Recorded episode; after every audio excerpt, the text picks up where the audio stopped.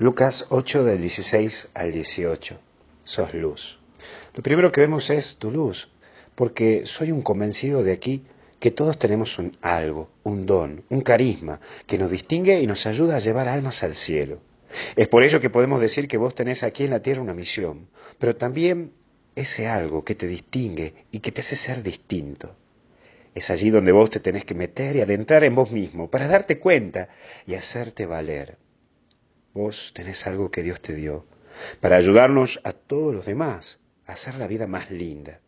Si no lo sabes, es hora de que empieces a investigar para saber decir cuál es ese algo que tenés, ese don, esa hermosura, ese carisma que nos puede ayudar a todos los que te rodeamos. Sí, vos a nosotros nos podés seguir ayudando. Pero también hay un segundo punto, nada secreto.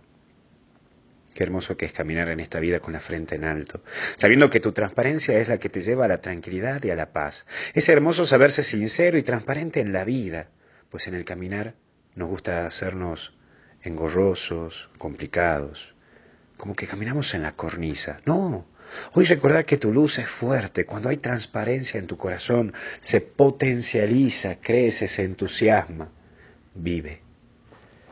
Pero terminamos con el último eje, el que tiene. Vos podés ayudar a muchas personas y tenés esa ayuda divina y tu vida es para darla y donarla para los demás. No seas una persona egoísta, más bien busca ayudar siempre en la vida. No dejes de ayudar, que tu granito vale mucho, aunque no lo veas o aunque muchas veces no lo entiendas.